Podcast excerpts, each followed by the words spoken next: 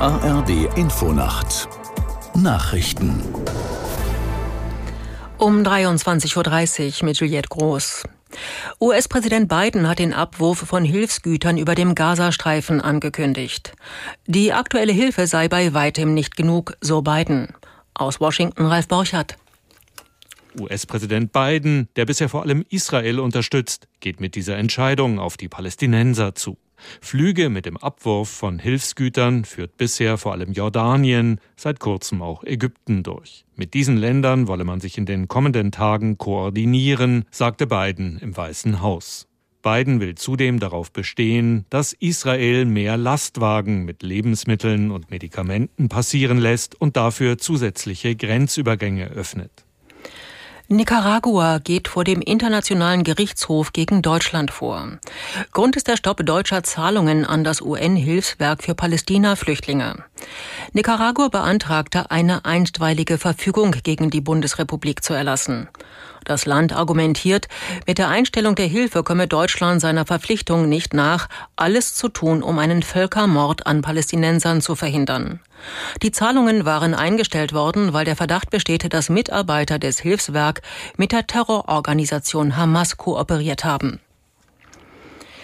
Für die Bezahlkarte für Asylbewerber soll es einen bundesweit einheitlichen Rechtsrahmen geben. Das Bundeskabinett brachte den Gesetzentwurf auf den Weg. Die Bezahlkarte wird als Option im Asylwerberleistungsgesetz aufgenommen. Kommunen haben dann die Möglichkeit, Betroffenen statt Bargeld eine Bezahlkarte zur Verfügung zu stellen. Dadurch soll verhindert werden, dass die Menschen Gelder ins Ausland überweisen. Der Technologieunternehmer Elon Musk hat in San Francisco Klage gegen die KI-Firma OpenAI eingereicht. Er argumentiert, OpenAI habe die Gründungsvereinbarung verletzt. Musk war im Jahr 2015 am Aufbau des Unternehmens beteiligt gewesen. Aus San Francisco Nils Dams. Der ursprüngliche Zweck des Unternehmens war die Erforschung künstlicher Intelligenz ohne kommerziellen Hintergrund.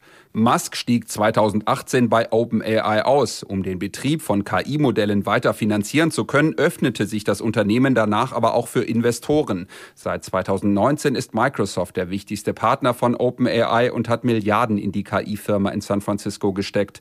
Mittlerweile ist aber auch Elon Musk selbst Wettbewerber von OpenAI. Er hat eine eigene KI-Firma gegründet, dessen Chatbot Grok mit ChatGPT von OpenAI konkurriert.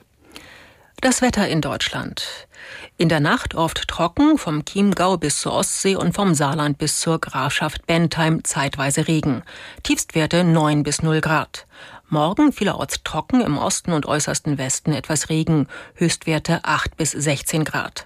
Die weiteren Aussichten am Sonntag oft sonnig und trocken, im Westen einzelne Schauer, Höchstwerte 8 bis 17 Grad. Das waren die Nachrichten.